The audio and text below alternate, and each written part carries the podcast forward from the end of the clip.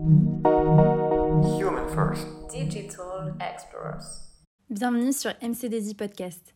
Ici, on vous parle d'actualité digitale et des expertises de notre cabinet de conseil. Merci de nous rejoindre pour un nouvel épisode.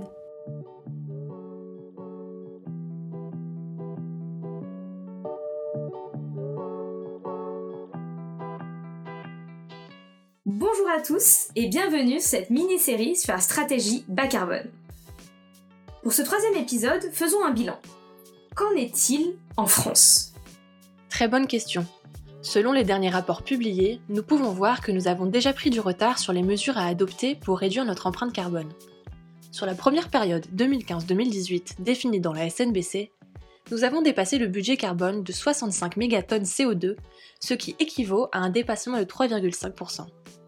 Cet écart, bien qu'il paraisse faible, pèse lourd dans la balance et nous contraint à revoir les plans à court et moyen terme. Concrètement, sur cette période, la diminution des émissions des GES a été évaluée à 1%, c'est-à-dire la moitié de ce qui était prévu par la SNBC, avec les mauvais élèves dans le secteur du bâtiment et du transport. Ce dépassement du budget carbone nous pousse donc à revoir les objectifs à la baisse à court terme, mais à devoir redoubler d'efforts à moyen terme pour respecter nos engagements aux accords de Paris. À ce sujet, l'Observatoire Climat-Énergie est un outil en ligne très intéressant qui permet de faire un état des lieux global de la transition climatique et énergétique en France. Il fournit les chiffres clés secteur par secteur sur la réduction des GES et permet d'identifier les domaines pour lesquels des efforts supplémentaires sont nécessaires.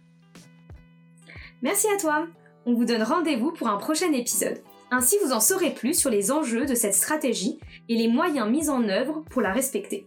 Merci beaucoup de nous avoir suivis aujourd'hui et on se retrouve sur notre chaîne de podcast pour découvrir nos autres épisodes.